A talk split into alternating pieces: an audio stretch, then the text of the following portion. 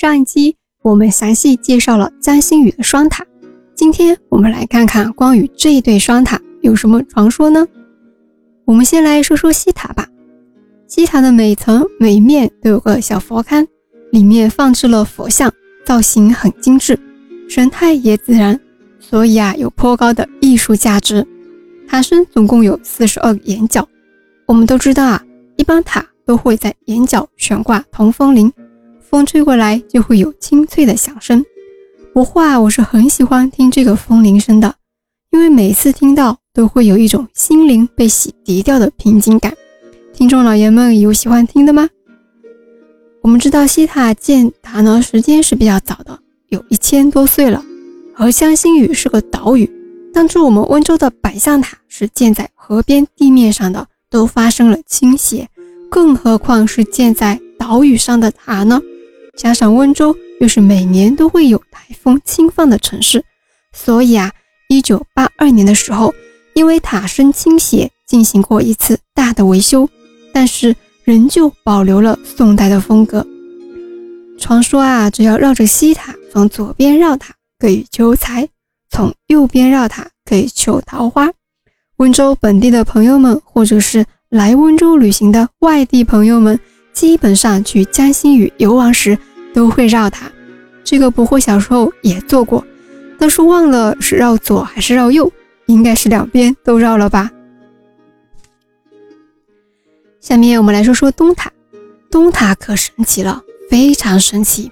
这个神奇的现象一直是不惑小时候脑袋瓜里的未解之谜，而且啊，一直撩动着不惑这颗从小到大都屹立不倒的八卦好奇心。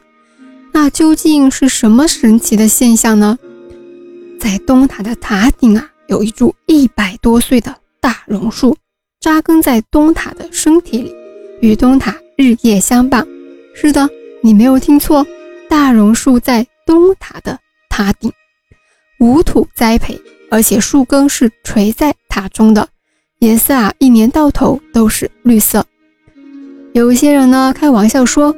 东塔的头顶戴了一顶绿帽子，不惑呢是非常反感这类玩笑的，因为我们对历史要有敬畏心，对文物也是。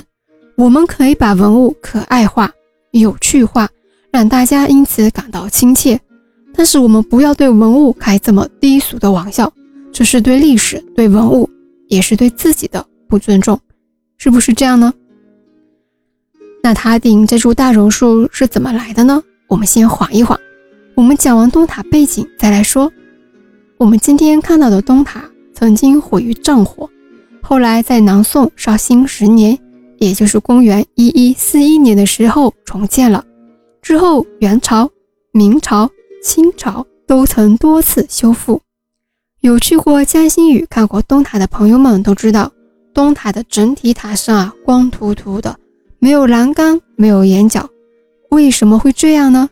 一开始就是这样的建筑风格吗？在中国真的存在这样风格的佛塔吗？不是的，在过去啊，这些东西东塔都有。但是后来为什么东塔失去了这些东西呢？为什么没有了呢？我们将时间拨回清光绪二年，也就是公元一八七六年，看一看在那一年东塔经历了什么。光绪二年，也就是公元一八七六年，中英签订了《烟台条约》，温州因为地理环境的原因，于是被辟为了通商口岸。之后，到了一八九五年，东塔山下的英国驻温领事馆建成了。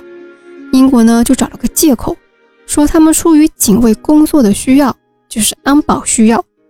要求我们啊，必须把塔外面这些乱七八糟的东西给拆了。于是，我们温州当地的相关部门在被迫之下，非常不情愿的把东塔内外的飞檐走廊给拆掉了。文物就这样被迫的被毁了一部分，一直到现在，东塔都只剩下这座空的、无顶的、光秃秃的塔身。现在呢，我们可以说回大榕树了。有传说啊，东塔经过这样的浩劫之后，有一天飞来一只神鸟，投下了一粒榕树的种子。之后啊，这棵榕树就在东塔的塔顶上生根发芽，成为了东塔的天然塔顶，为东塔遮阳挡雨。为什么是榕树呢？因为榕树是温州的市树。以前呢，双塔都是可以上去的，因为要上去点灯嘛，所以内部都是有扶梯直上塔顶的，可以站在塔顶俯览整个路程与欧北的风貌，欣赏瓯江优美的风景。后来出于安全考虑，毕竟塔的年纪啊也不小了，所以塔门就关闭了。小时候不惑去玩的时候，就一直很想上去。就一直想着什么时候会开门呀？这对双塔紧闭的大门也一直撩动着不惑这颗八卦好奇心，就很想知道里面到底有什么。不知道听众老爷们有没有和不惑有一样的想法呢？好啦，今天的江心屿双塔故事就和大家讲到这里了。